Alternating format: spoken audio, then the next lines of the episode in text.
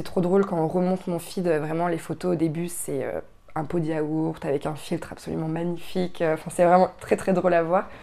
Et, et puis c'est comme ça en fait que j'ai été connue parce qu'au début, Instagram en fait suggérait des comptes. Et je l'ai été suggérée deux fois. Je crois que je suis passée de 3000 personnes à 25 000 en une semaine. Après, je suis passée du coup de 25 000 à 60 000. Donc quand j'ai relancé le blog, finalement, euh, bah, ça s'est fait un peu tout seul.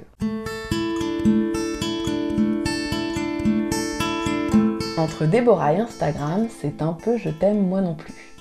Si ce réseau lui a permis de se faire connaître très rapidement, elle souffre aujourd'hui du manque d'engagement de cette communauté trop facilement acquise au point d'avoir envie parfois de tout recommencer. Mais elle reconnaît aussi que c'est Instagram qui lui permet de trouver ses clients. Blogueuse, Instagrammeuse, Déborah est aussi et surtout la cofondatrice du studio ADC, qui signifie Atelier de Curiosité, qu'elle a créé avec Axel, son compagnon et papa de leur petite Gabilou. Ensemble, ils imaginent du contenu pour les marques, pour qu'elles puissent communiquer sur les réseaux sociaux. Il peut s'agir de DIY ou encore de vidéos en stop motion. Ce concept original est le fruit d'un long processus dont elle va nous parler plus précisément dans cet épisode. Véritable électron libre créatif, Déborah est pour nous l'incarnation de ces nouveaux métiers créés grâce aux réseaux sociaux et nous étions très curieuses d'en savoir plus.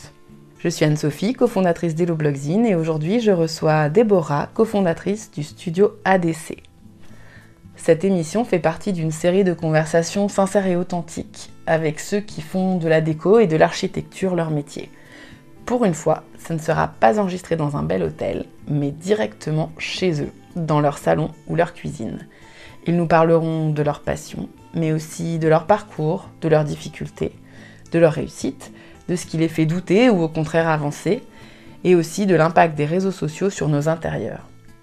Ces podcasts sont réalisés avec la complicité de Leroy Merlin, parce qu'on ne va pas uniquement dans leur magasin pour réparer la chaudière, mais aussi et surtout pour faire prendre vie à notre déco, comme en témoigne l'ouverture au batignolles de l'Appart, leur concept store dédié à l'aménagement intérieur. Avec Déborah, nous allons parler de ses débuts en tant que blogueuse, puis de ce parcours un peu chaotique qui a abouti à la création du studio ADC, comme une évidence. Ensemble, nous allons également évoquer son rapport compliqué à Instagram, les difficultés de monter une boîte quand on ne rentre dans aucune case et a fortiori quand on est jeune parent, et évidemment, nous allons discuter décoration d'intérieur. Vous êtes sur Unplugged, le podcast par Hello Blogzine qui invite les influenceurs à parler sans filtre de leur vie on et offline.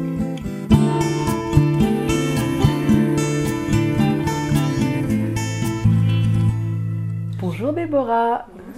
Bonjour. Tout impressionnée. Oui. Aujourd'hui, tu nous accueilles, une fois n'est pas coutume, chez toi. Ouais. Enfin, plutôt chez vous puisque tu vis ici avec Axel et avec votre fille. Gabilou, ouais. Je vais vous présenter. Vous êtes les cofondateurs du studio ADC. Oui. Donc ça veut dire Atelier de Curiosité. Exactement, ouais. L'idée du nom, c'est venu comment? Atelier de Curiosité est un blog que j'ai fondé quand j'avais 21 ans, donc en 2011, où j'étais au Beaux-Arts et j'avais besoin de quelque chose de plus terre à terre. Et euh, c'était le début des blogs, des blogs mode, des blogs féminins. Et alors au début, tu parlais de quoi sur le blog? Je parlais vraiment de ma petite vie euh, euh, de, jeune étudiante, de, de look. Je me rappelle, je faisais des trucs un peu rigolos où, où c'était les, conseils, les indispensables pour l'hiver. Donc je me faisais des photos, j'avais un body, des collants, des guêtres, enfin des trucs assez fun. En fait, je ne me prenais pas la tête. C'était déjà. Ça m'a vachement aidé en fait à accepter mon image de, de fille pas, vraiment mince, un peu ronde, etc. Et ça a été hyper important dans ma construction euh, perso. Donc euh, je l'ai continué un an, deux ans, jusqu'à ce que je croule sous en fait euh, les fringues, le maquillage, parce qu'avoir un, un, blog au début, ça me, ça me faisait acheter beaucoup de choses et qu'à un moment j'ai moi-même été horrifique. Ça te faisait consommer Ah mais euh, un truc de malade. Je pense que le facteur me connaissait vraiment, euh, connaissait mon nom, il me livrait des colis tous les jours parce que je recevais des choses. Mais c'était le tout début, donc il n'y avait pas beaucoup de partenariats. Mais surtout, moi, j'achetais en permanence. Parce que du coup, ça m'inspirait, etc. Et, et, au début, c'était pas du tout dans une histoire de contenu, puisque je le faisais de manière hyper organique. Il y avait rien n'était business en fait. Donc c'était que pour moi, mon petit plaisir. Euh, d'étudiante, etc. Euh, et, en fait, à la fin, j'ai flippé. Je me suis retrouvée face à ces, armoires remplies de fringues, ma salle de bain où j'avais une étagère de carton en de, de boîtes de maquillage en attente. Et je me suis dit, ok, j'ai un seul visage, un seul corps, jamais ça va, je vais, pouvoir tout utiliser. Donc j'ai complètement revu ma manière de, de consommer. Euh, et puis après, je suis arrivée sur un truc plus naturel, etc. Donc ça a changé, mais le blog n'a pas suivi cette évolution. J'ai un peu arrêté euh, du, jour au lendemain parce qu'il a fallu pour moi faire une coupure. Euh. Par contre, après, ça m'a titillé pendant longtemps, c'est de le recommencer. Et je n'osais pas revenir. Et, et, en même temps, je pense que grâce à Instagram, rien ne s'arrête jamais vraiment. Donc j'avais encore cette continuité. Parce que tu avais déjà Instagram Moi j'ai eu Instagram en 2000, fin 2011, début 2012, donc au tout début. D'accord. Voilà. Donc en fait, euh, donc c'est trop drôle quand on remonte mon feed. Vraiment, les photos au début, c'est euh, un pot de yaourt avec un filtre absolument magnifique. Enfin, c'est vraiment très très drôle à voir. Et, euh, et puis c'est comme ça en fait que j'ai été connue parce qu'au début, Instagram en fait suggérait des comptes. Et je l'ai été suggéré deux fois. Je crois que je suis passée de 3000 personnes à 25 000 en une semaine. Ah oui. Après, je suis passée du coup de 25 000 à 60 000. Donc quand j'ai relancé le blog, finalement, euh, bah, ça s'est fait un peu tout seul. Et après, il y a eu la grosse vague euh, d'Instagram qui a enlevé tous les faux comptes. Oui. Donc là, euh, je suis repassée à 40 000. Enfin, il y a vraiment beaucoup de personnes qui sont parties, mais c'était très bien.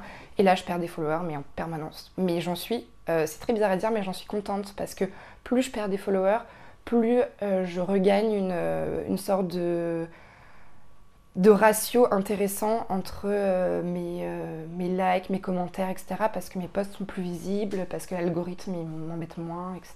Donc voilà. Euh, c'est un peu triste à dire, mais on dépend entièrement pour l'instant de ce réseau social. Parce que. Par rapport à quoi?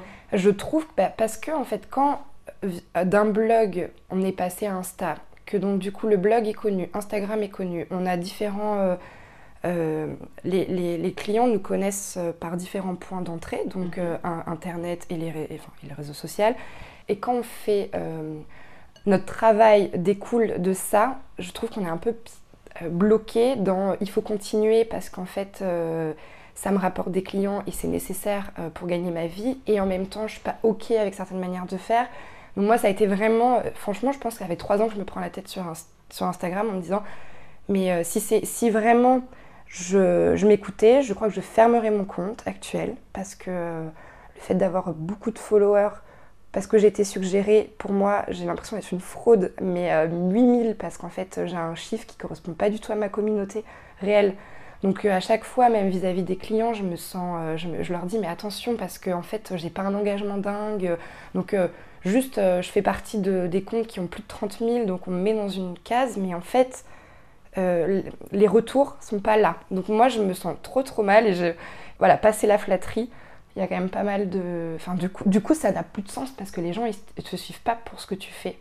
Ils te suivent parce qu'on te dit que tu es à suivre. Donc tout d'un coup, la, démarche, elle est plus, je trouve, plus très intéressante. Et je, préférais euh, recommencer un truc de manière hyper organique. Donc depuis le début, tu nous parles de ton blog, mais tu ne fais pas que ça, puisque tu as aussi une entreprise, le studio ADC, que tu as créé avec Axel, ton conjoint et le papa de votre petite Gabidou. Comment est venue l'idée? Au début, donc moi j'ai fait les beaux-arts avec Axel et Aloïse. Donc vous vous êtes rencontrés tous les trois là-bas? Voilà, enfin nous, Axel et moi, on s'est rencontrés un an avant en prépa beaux-arts. Euh, on est tombés amoureux et on est partis ensemble. Euh, on a essayé d'avoir les mêmes, les mêmes écoles et par chance on a été acceptés à Bourges et Toulouse et on a choisi le soleil. Donc euh, voilà, on est partis à Toulouse pour faire nos études et on a rencontré Aloïse la première heure du premier jour et après de la, du début de l'année et après on s'est jamais quitté. J'ai repris un peu le blog quand j'étais euh, à Paris aussi. Mais là, j'étais très intimidée parce que c'était le moment où ça commençait à être un peu plus business, donc je commençais à être invitée à des soirées, etc. Et je, j'y allais toute seule et c'était pas mon truc. Je pouvais pas y aller toute seule, j'étais super timide, donc, euh, donc je, refusais beaucoup de choses. Voilà, j'ai, je, sais que j'aurais eu une ouverture pour être un peu plus connue, etc. Mais j'ai pas pu, euh, j'ai pas pu. Euh, donc euh, je suis restée à faire mon petit stage, faire mes petits trucs. Et après, je me suis dit, bon, il faut que je recommence mes études, je vais pas pouvoir euh, tenir, rester comme ça, rien faire. Et en fait, j'ai choisi, je trouvais une formation dans l'industrie du textile. Donc c'est comme une école de commerce en 15 mois. Et en fait, ça a été mais, extraordinaire parce que j'ai appris du de la conceptualisation d'une idée, d'un dessin, à la préparation, la toile, etc., réaliser le prototype, euh, les grilles les gradations. Ensuite, envoyer tous les documents pour les faire produire en usine, voir suivre des prods, la qualité et la mise en vente, enfin vraiment le, le parcours complet d'une fringue. C'était passionnant parce qu'on a fait une mini entreprise où on avait chacun un poste et on a refait tout comme, enfin tout comme ça se passe dans le dans la vraie vie, quoi. On a fait nous-mêmes les, vêtements, on a euh, à la chaîne, etc. Donc ça a été euh, une, mise en situation qui a été euh, très très intense. J'ai appris tellement de choses. je crois que j'ai jamais autant travaillé de ma vie. Ça m'a mis le nez dans, le monde du travail. Et puis, huit mois avant, la fin, avant mon master 2, j'ai dit j'arrête tout. J'arrête tout. Je suis. C'est génial. J'ai vu. J'adore apprendre. Je suis très curieuse. Ça me plaît mais je veux pas faire ça dans ma vie en fait. Donc, euh, donc là, en fait, je n'ai rien dit. J'en ai parlé à Axel, j'en ai parlé à quelques amis, mais j'en ai pas parlé du tout à ma mère. Euh, parce qu'en fait, j'avais besoin pas qu'on court-circuite dans cette idée. Je voulais aller jusqu'au bout. J'ai eu la peur de ma vie, la peur, la peur, la peur de ma vie. Et puis je me suis lancée. J'ai arrêté mon, mon alternance. Euh, je me suis fait pourrir par ma boss.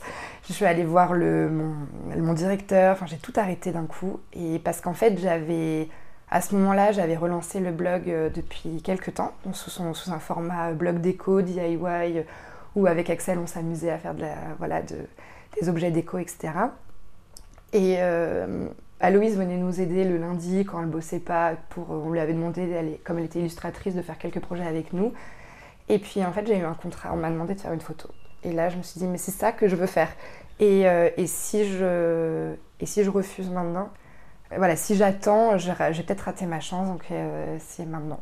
Donc voilà. Et en fait, même si j'avais super peur, ça a été la meilleure décision de ma vie. Je crois que j'ai fait taire toutes les petites voix qui me persécutaient dans mon cerveau entre il va faire ça, on va faire ça. Tout, d'un coup, le calme olympien et c'était vraiment la bonne décision. Et j'ai une énergie d'enfer, euh, pas de doute. Enfin, avec le recul, j'ai l'impression de ne pas avoir de doute. Après, je pense que forcément, j'en ai eu. Mm. Mais je me suis, voilà, j'ai lancé mon auto-entreprise, j'ai eu un contrat photo, j'étais payée, je crois, 450 euros, j'étais trop fière. Et puis, euh, et puis j'ai commencé à alimenter le blog ultra régulièrement, faire euh, beaucoup de DIY, trouver plein d'idées, faire des inspi, faire des shootings. De, de, je me rappelle, je faisais, on faisait des inspirations scandinaves, donc euh, j'essayais de demander des partenariats aux marques pour qu'ils nous prêtent des objets, pour pouvoir faire des, du contenu, etc. Donc c'était ultra inspirant, stimulant, pas stimulant, parce qu'en fait, euh, je me prenais un peu comme euh, être mon propre magazine. Donc c'était génial. Et puis, euh, et puis en fait, à un moment, il y a eu un alignement des planètes, comme on l'a appelé tous les trois. C'était donc moi j'avais arrêté mes j'avais arrêté mes cours.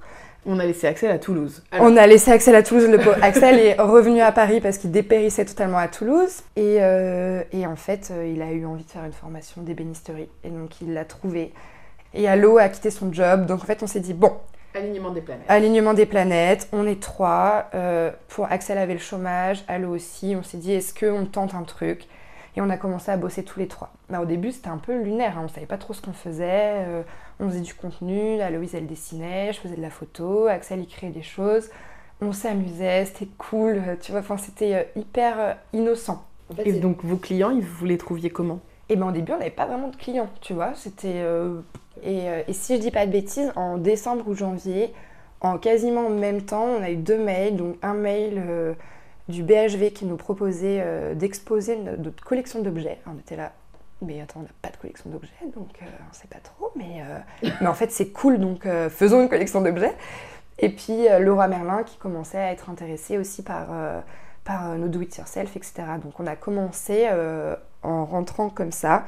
Et après, tout s'est enchaîné à une vitesse incroyable parce que quand tu bosses avec des clients, tu as un peu une visibilité ailleurs, donc les magazines se sont intéressés à nous, donc les marques sont intéressées à nous et ça fait euh, peu effet boule de neige quoi. Donc là, ça a été super. Euh, on a bossé euh, un an et demi en auto-entreprise chacun.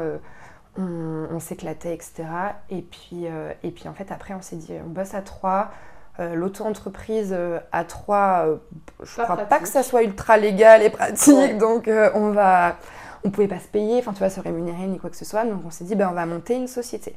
Sauf que c'est ultra galère de monter une société. Je crois que ça nous a pris huit mois entre le moment où on a eu une idée et le moment où on a signé les papiers. Et puis en fait, on, on se connaissait rien quoi. On est tous les trois des profils créa, donc on a il n'y pas un qui avait les pieds sur terre, quoi, ce genre de, de problématiques. Et en fait, on a monté notre société et, euh, et c'était cool. Et on était hyper fiers de nous et tout d'un coup euh, ça existait. Donc euh, voilà, on a choisi le nom, le studio ADC, on, s'est créé un portfolio, etc. on a fait nos tampons, on a fait notre logo, enfin tout était... Euh, ouais, on avait tout le petit package et tout d'un coup c'est impressionnant parce que tu... Tu deviens entrepreneur. Tu deviens entrepreneur mais ton identité en fait elle existe légalement, elle existe quelque part. Par contre c'est au niveau des administrations, au niveau de... En fait on rentre dans aucune case. Et ça on avait fait sur le blog un moment, tout un, ça s'appelait le journal de l'entrepreneur, on racontait un peu les, galères parce que ça a été, il y a eu des moments de solitude, mais atroces euh, face à des demandes. Surtout, moi, je, je suis tombée enceinte, euh, j'avais le droit à absolument, en fait, truc débile, mais je suis tombée enceinte en septembre 2016 et on a monté la société en juillet 2016. Et comme on a une SAS, on est, euh, on est repassé au régime général et donc on était à 6000 salariés. Et donc avant j'avais cotisé au RSI. Et donc en septembre quand j'ai commencé, enfin, quand j'ai commencé à me renseigner, le RSI m'a dit bah ouais vous avez cotisé, mais euh, on n'est plus votre régime euh, premier, donc en fait tant pis. Et là j'ai fait bah, on commence euh, à rentrer dans les choses sérieuses. Aloïse, après tu vois, on avait plus, plus, personne n'avait de chômage, etc. Aloïse a essayé d'avoir le RSA, enfin parce que c'était, mais comme elle était chef d'entreprise, on lui a dit mais vous avez, vous avez les moyens de vous payer un comptable, donc vous avez les moyens de vous, vous, rémunérer. Alors comment te dire qu'un comptable, en fait, c'est obligatoire euh, d'avoir... Euh, Bien sûr. Donc en fait, tu tombes sur des trucs complètement lunaires. Personne n'est au courant euh, parce que tu es dans une case très très spécifique. Oui, c'est ça. T'as pas eu de congé maternité. Non. Donc tu as rebossé très vite. Ah ben, deux jours après avoir accouché, je répondais à mes messages. j'ai bossé. Alors j'ai pris du temps parce que aussi j'ai accouché fin mai qu'il y a eu juin, juillet et demi à gérer, mais après, on a, il y a eu l'été quand même, mais malgré tout, t'as la tête, euh, enfin, t'as la tête dedans, quoi. T'es pas, t'es pas sereine d'esprit. Et ça, t'en gardes quoi comme souvenir de cette période? Avec le recul, euh, je ne l'ai pas euh, mal vécu sur le moment, parce que j'étais pleine d'énergie. En fait, euh, c'est bête à dire, mais en fait, j'ai fait un allaitement mixte et le, soir, Axel gérait Gabilou. Donc, moi, j'ai dormi les premiers mois, la, nuit, etc. Donc, en fait, je n'ai pas vécu ce truc. Et bien sûr qu'il y a des moments où je me réveillais, mais j'ai pas eu cette sensation de fatigue absolue. Donc, j'ai été dans une bulle de bonheur, etc. Et c'est après coup, je me suis dit, en fait, là, je sors d'une période, tu vois, à partir de ces un an et demi où j'ai l'impression d'avoir fait mon, mon baby blues postpartum un an et demi après, parce qu'en fait, euh, je ne me suis pas laissé le temps de, vivre vraiment ce que je voulais. Parce que j'avais en tête ma société, parce que je culpabilisais de ne pas être au bureau, parce que je culpabilisais de ne pas être avec mon bébé, parce qu'on l'a mis à la crèche à trois mois. Et autant euh, c'est super parce que ça lui a permis beaucoup de choses, mais j'étais pas prête. Trois mois, c'était euh, c'est tout petit.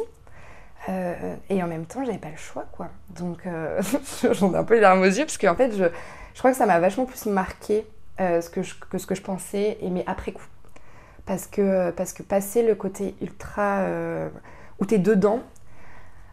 Te... Ouais, et ben, après, là, tu te dis, ben, en fait, j'ai avancé un peu tête baissée, et ça me convenait pas forcément, et j'ai pas fait attention à moi, et j'ai pas, fait, j'ai pas fait attention à moi pendant un an, quoi après mon accouchement. Et, donc là, j'étais sur les rotules euh, après coup. Et, la et puis il y a eu pas mal de, de, changements dans la société et tout. un peu euh, le coup de mou, euh, tu sais, après toute, toute, cette ascension qui a été ultra rapide.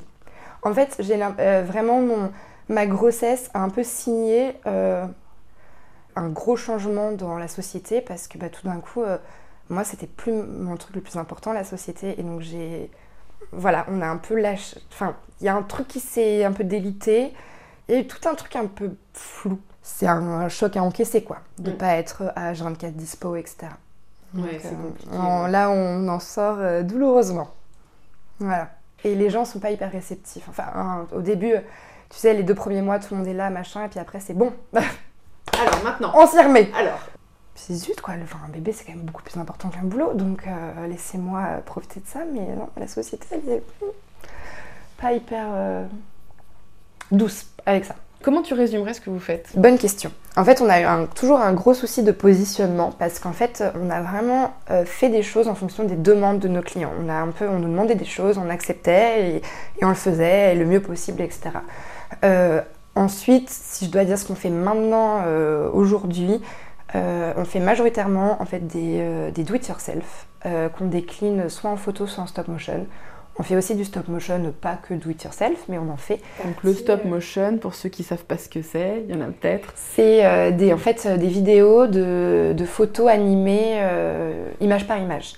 C'est on déplace un verre euh, un tout petit peu, on fait une photo, on déplace un verre un tout petit peu et on l'anime et ça fait. Comme si le verre se déplaçait. Exactement. Donc ça enlève, ça donne un côté hyper magique et on peut faire un. Donc c'est très sympa. Et c'est, en fait, on, on, crée vraiment du contenu pour des marques essentiellement pour leur réseau et leur communication. Et alors, qu'est-ce que vous faites d'autre à part des stop motion? C'est du visuel, de l'aménagement aussi? Oui, on en a fait beaucoup. On a fait pas mal d'aménagements euh, parce que Axel donc, euh, est vraiment ultra euh, manuel, très créatif et il a, il a peur de rien en fait. C'est-à-dire qu'il ne connaît pas un outil, il y va, il a un feeling incroyable. Donc en fait, quand on lui demande quelque chose, il le fait et il le fait bien. Donc c'est ultra rageant quand toi tu galères. Et donc en fait il a commencé à faire... Bah, à la maison, il faisait des petits meubles, des aménagements. Je vais te demander ici, il a fait pas mal de choses, parce que tu me disais la petite étagère, enfin la grande même étagère au-dessus de, dans la cuisine, le, la barrière du lit, le meuble dans la chambre de Gabilou. Ça.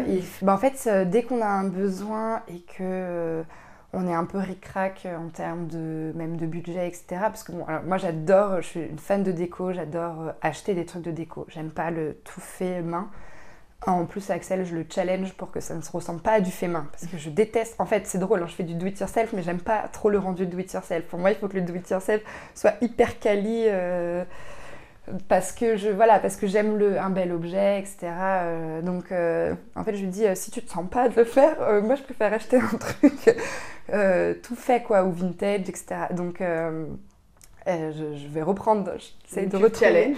je le challenge et, et donc à la maison c'est vrai que il y a des choses puis le sur mesure parfois c'est nécessaire en fait surtout dans, dans des sur quand quand tu fais pas un chantier à neuf, etc., que tu t'arrives quelque part et que tu as déjà toutes ces formes un peu bizarres. Euh, parfois on rigole, je dis je suis le cerveau, euh, c'est les mains, mais en fait, euh, tous les deux, on a appris vachement à... En fait, maintenant, je, comprends la technique qu'il utilise et il commence à vraiment comprendre ce que j'attends aussi. parce que lui, il me dit, non mais de toute façon, c'est toi la DA. Donc, c'est rigolo parce que Axel, euh, il n'a pas spécialement confiance encore, j'essaie de le pousser, mais dans ses euh, capacités à faire des choses jolies. Il, me dit oui, moi je sais faire, mais en fait euh, j'ai pas de goût, alors que c'est pas vrai du tout, mais il se... Voilà, on a un peu cloisonné ce truc, toi t'es la DA, lui c'est celui qui fait, alors qu'en fait c'est un... Par exemple, c'est drôle quand on bosse, il fait un truc, je dis ah non ça j'aime pas. Donc tu vas faire, on va faire ça, ça, ça et ça. Donc il fait ça et après il, modifie des trucs. Donc et moi je dis ah mais c'est cool.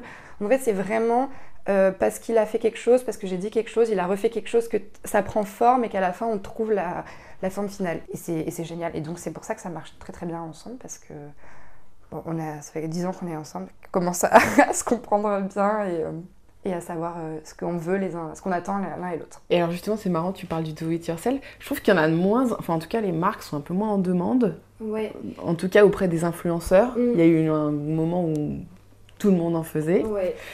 Euh, vous, avez quel regard justement par rapport à votre positionnement là-dessus euh, Écoute, on a un moment, on faisait quasiment que ça. C'est vrai que cette année, là, euh, je dirais 2018, il y a eu un creux. nous, ça repart via le stop motion parce que je pense que c'est quelque chose qui est moins vu et il y a un côté magique, etc. Qui, qui, réactualise un peu le genre. Et pour nous, en fait, on a toujours fait la différence entre le do-it-yourself ce que nous, on, qui est en fait pour nous comme du bricolage, hmm. euh, parce qu'on l'a pris comme ça, on fait, on fait de la déco, mais plus, on fait quand même du bricolage, on utilise des perceuses, des vis, enfin, on n'est pas dans on colle du masking tape euh, sur un pot et ça le décore. C'est pas trop notre truc à nous. C'est du coup vraiment du bricolage et ça, c'est compliqué parce qu'en fait, euh, même si tout d'un coup tu, tu, vas faire un atelier, t'es pas forcément assuré de pouvoir refaire derrière des choses chez toi. T'as ton, ta perceuse, tes vis, tes machins, enfin une scie sauteuse, tout d'un coup c'est hyper impressionnant les outils qu'on euh, qu'on utilise. Et nous, ce qu'on a toujours voulu faire, mais ça demande quand même une. C'est démocratiser en fait l'utilisation des outils qui font peur. Et, et, ce qui est génial, c'est qu'on a eu cette chance de le faire, surtout avec Laurent Merlin, qui a organisé des ateliers où on se disait, bah ok, allez, comme ils ont les, les moyens d'avoir 15 perceuses, etc. On, propose ça et les gens s'éclataient en fait. Parce que tout d'un coup, euh, les nanas étaient là, mais j'ai toujours laissé la perceuse à mon mari, j'ai toujours eu peur et maintenant je veux en acheter une, j'ai envie de faire des trous partout. Et tu sentais la fierté, mais énorme des gens tout d'un coup d'être. Euh, alors après, est-ce qu'il y en a trois là finalement qui ont eu vraiment le déclic et qui font des choses chez elles? Peu importe en fait, c'est juste qu'elles ont pris en main ces outils et que ça a été démocratisé d'une certaine manière. Et nous, c'est ce qu'on veut faire. Mais ça nécessite une quantité de matériel, euh, de ressources qui est énorme, et puis de la place, et puis ça fait du bruit, ça fait de la poussière. Donc en fait, euh, nous, euh, on fait du do it, mais il n'a pas sa place dans un mignon petit événement presse, où tu vois, c'est plus facile une couronne de fleurs, etc. Donc nous, on a vraiment eu ce côté bricolage qui, qui est un poil différent. Et on n'est pas beaucoup en fait dans cette vague-là. Et alors justement, il est plus minimaliste. Est-ce que sur la déco, c'est vous êtes toujours d'accord ou qui l'emporte? Tu connais la réponse, je la connais. Euh, je m'en doute. alors, on a habité ensemble très très tôt, vraiment hyper tôt. Donc euh, on s'est mis ensemble à 19 ans. Quelques mois après, on habitait ensemble. Euh, donc on a eu ces questions sur la déco ultra vite. Et, et là où ça va être vraiment deux univers, le clash des cultures quoi. Et euh, C'est-à-dire bah, C'est-à-dire que lui, moi quand j'ai rencontré Axel, il avait des Ateba, il avait des Sarwell, en mode hippie happy, euh, donc euh, autant te dire que je me rappelle d'un truc, c'était un crâne avec genre des dreads, enfin atroce, hein, bref, voilà. Et moi, j'étais un peu plus fifi girly, donc j'arrivais avec mes bougies, mes guirlandes, mes, mes trucs. Mes coussins. mes coussins, mes trucs hyper colorés. Je voulais une nappe à pois, pas lui. Enfin, bref. Donc euh, non, on, a, on, a, on s'est pris la tête beaucoup de fois. Et puis après, je crois qu'il a capitulé. Et qu'il a compris. C'est-à-dire que moi, je pousse le truc à me dire, genre là, j'ai un balai en plastique moche. Un jour, j'aimerais... Ce serait pas beau? Voilà, j'aimerais avoir un balai en bois, euh, un peu ok. Bon, là, j'ai pas les moyens, c'est pas ma priorité. Mais je pousse un peu les détails de. Euh, je préfère avoir euh, bah, des Tupperware en verre qu'en plastique. Donc là, je sais que ceux en plastique, un jour, je risque de les redonner à quelqu'un et de racheter des trucs en verre. Et il avait du mal à comprendre au début parce qu'il vient d'une famille qui n'est pas du tout dans ce genre de, de considération en fait. Eux, ils sont pratico-pratiques. Donc au début, il me regardait vraiment comme un, comme une alien. Puis au fur et à mesure, il a compris que ça me permettait de me sentir bien à la maison, que chez moi, c'était vraiment un cocon. J'ai ce rapport euh, de tanière. C'est euh. que parfois, il y a... je me rappelle, euh, étudiante, quand j'habitais des gens, j'avais l'impression qu'ils avaient pollué ma maison parce qu'avec leur énergie négative, et du coup, je me sentais pas bien. Et donc c'est chez moi et il faut que ça je sois enveloppée de douceur, de bien-être. J'aime quand c'est propre, quand c'est rangé. C'est, ça représente un peu, tu sais, mon état d'esprit. Enfin voilà, j'ai jamais eu un appart euh, entre guillemets étudiant fait de briques et de broc quoi. j'investissais déjà, j'aimais ça, je récupérais des, des meubles euh, de, mes parents, de ma grand-mère. Euh, j'aimais le vintage, j'aimais le moderne. Donc ça a été tout un melting pot. Et puis, et puis je pense que le fait qu'on travaille ensemble et que on voit la sensibilité de chacun, etc., qu'on accorde aussi un peu nos violons, ça a pas mal, euh, ça a pas mal euh, joué. Mais c'est vrai que euh, je pense que 99,9% des choses, je les ai choisies. Et comment tu définirais ta déco? Au début, je pense qu'il y avait un côté un peu atelier, enfin cabinet de curiosité. Parce que j'aime. En fait, j'ai toujours adoré, tu sais, les, livres, les planches de, de, Dérol, c'est ça? Oui ce genre de, ce genre de dessin, euh, les, euh, les coraux, les, trucs liés à la nature, euh, les côtés un peu, ouais, un peu, un peu nature, mais du coup mis en avant dans des cloches. ça m'a toujours attiré. Et après, j'ai aussi découvert, je pense, la, la, déco scandinave, qui a été pour, pour tout le monde, je pense, un gros changement dans la manière de voir la déco, parce que c'était simple et joli, etc. Euh, en fait, je, je, suis forcément influencée par, euh, par, la, par les tendances parce que là, euh, je veux dire, les 1000 paniers en rotin que tu vois et en feuilles de palmier, je, pense qu'avant, j'en aurais pas eu autant. Mais en même temps, je trouve pas que ça dénote en fait avec l'ambiance qu'il y avait avant. Je, j'ai pas de, c'est trop bizarre, j'ai pas de coups de cœur qui sont incohérents, je trouve. Mais euh, tu sais, j'aime bien les fioles, j'aime bien les bouquets en verre. Et après, le, là, j'ai, envie de changer. Ça fait six ans qu'on habite là, ça a évolué, mais il y a un côté un peu, tu vois, le salon, il y a peu de couleurs, c'est très bois, terre, plantes je crois que là, j'ai envie de, mettre de la couleur partout, euh, de changer. Euh, je sais pas. Euh, mon intérêt pour la déco a commencé, je pense, parce que j'ai été beaucoup élevée avec des adultes en fait. moi, j'ai vécu avec ma mère depuis toujours et, et elle m'a beaucoup confrontée à ses amis adultes, donc je me suis toujours bien entendue avec les adultes. Pas non, je suis fille unique. Mon père est décédé quand j'avais 5 ans, donc on a vraiment vécu en, en petit couple depuis toujours. Et et en fait, j'allais euh, beaucoup euh, donc, voir ses amis, etc. Et je sais pas si c'est un milieu un peu artistique, parisien, etc. Mais ils avaient tous. des... elle fait quoi? Elle est euh, plasticienne, art thérapeute plasticienne. Donc un peu, on est dans un univers un peu commun, même si moi plus business qu'elle, quoi. et en fait, j'adorais leur déco. J'adorais parce qu'en fait, tu avais une âme, une histoire. je me rappelle d'amis de, enfin où je vais souvent chez, d'amis de ma mère où en fait chez eux c'est des remplis de bibelots. Enfin c'est absolument pas conventionnel et c'est pas la mode. Et en même mais c'est sublime. En fait c'est, sublime parce que ça leur correspond tellement bien les couleurs. Et en fait c'est ce que j'aime. Et c'est ce que c'est pour ça que je dis à Axel que jamais je serai minimaliste parce que j'aime les souvenirs de voyage j'aime les bibelots j'aime euh, tous ces objets qui racontent une histoire et que tu accumules au fur et à mesure avec un côté tendance mais en fait, euh, si je m'écoutais vraiment, je pense que ça serait plus euh, moins lissé que même euh, ici. Parce que ici, ça a évolué depuis six ans, mais sans, sans, possibilité énorme non plus. Mais je pense que, je sais pas comment te dire, mais en fait, même si j'aime certains styles d'images sur Instagram, etc., que c'est hyper inspirant, et en fait, j'aime vraiment les vrais intérieurs. Euh, ceux qui, euh, qui, sont chargés de...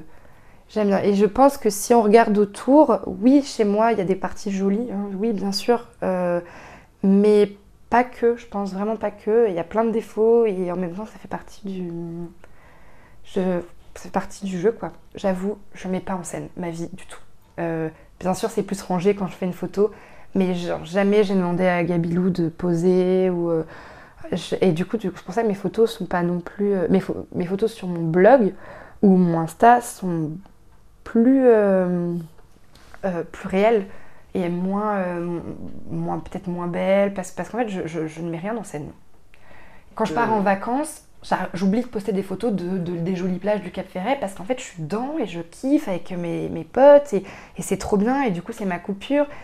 Et, et, je crois que c'est ce qui me sauve aussi parce que parce que sinon, ça me prendrait beaucoup la tête. Et que, comme je te dis, j'ai la chance d'avoir un à côté suffisamment riche qui me comble pour pas projeter trop de choses euh, sur Insta et que ça reste un, un, médium pour moi d'expression, mais pas, euh, pas me mettre entièrement dedans. Et je pense qu'il y a aussi euh, les études aux beaux-arts qui m'a beaucoup appris ça, c'est que ton travail, ce n'est pas toi. Et en fait, je crois que ça nous m'a appris un peu de recul de me dire, en fait, c'est pas, c'est une partie de ma vie. J'adore, j'arrive pas à quitter Insta. Hein. Donc il y a bien un truc qui me. Mais c'est qu'une partie de ma vie. Et avoir un enfant par rapport à la déco, ça a changé quoi? Hmm. On a remonté tout d'un cran?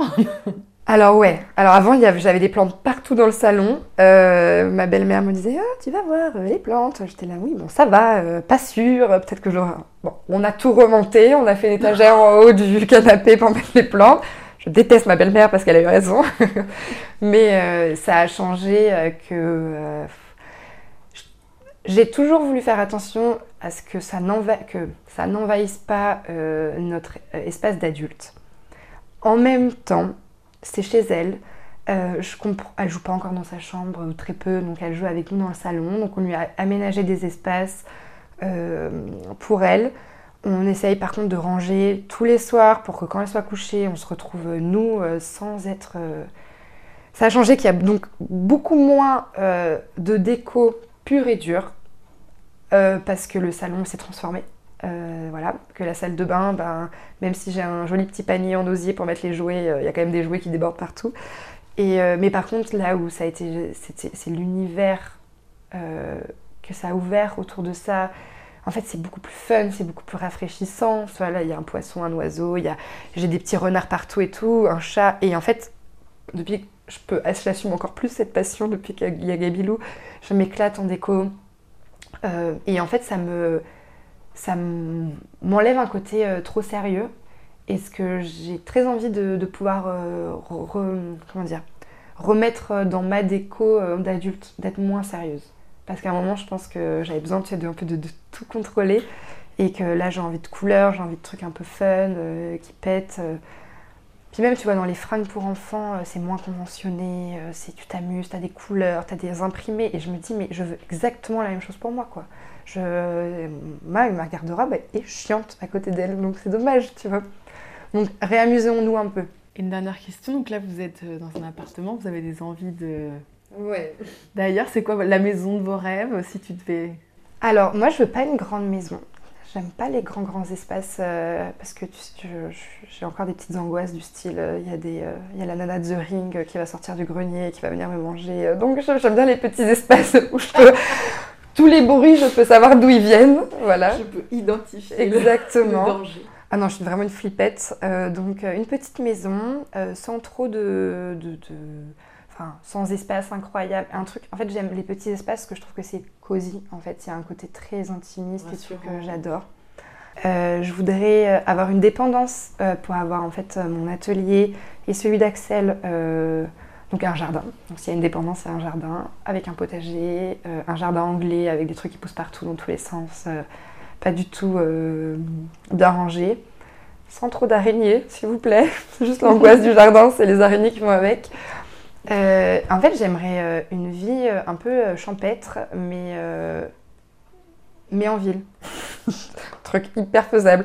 D'où le pourquoi on pense déménager de Paris et partir vers Nantes, etc. Donc, en fait, il y a une partie de moi qui a toujours été citadine, donc a très peur de m'éloigner d'un centre-ville et je suis Gémeaux, donc ascendant Gémeaux, donc il y a beaucoup de parties de moi. Et il y a une autre partie de moi qui a carrément envie d'une vie de campagne. Donc euh, bon, je pense qu'il faut faire un pas après l'autre. Donc là déjà une petite maison avec un jardin, mais tu sais, une, vraiment pas une maison euh, d'architecte hyper euh, lookée et tout, une maison familiale avec des trucs jolis.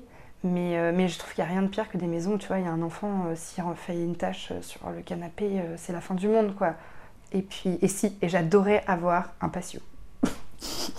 Voilà. Voilà. C'est euh, le but. J'avais fait un voyage en Andalousie quand j'étais petite et je suis tombée amoureuse de ces cours euh, carrelés avec les fontaines et tout. L'odeur. Peut-être que je vais aller vivre en Andalousie. Sinon, ça peut être plutôt pas mal comme plan. Ça peut être cool. Déborah, merci pour tout. On espère que vous allez la trouver, cette maison de rêve avec un patio entre ville et campagne. Et en tout cas, euh, où que tu ailles vivre, bah, on continuera à te suivre avec beaucoup de plaisir. C'était un nouvel épisode d'Unplugged. Merci d'avoir partagé ce moment avec nous. Si cela vous a plu, n'hésitez pas à le faire savoir et à nous le dire. Quelques étoiles, un petit commentaire, ça nous fait toujours très plaisir.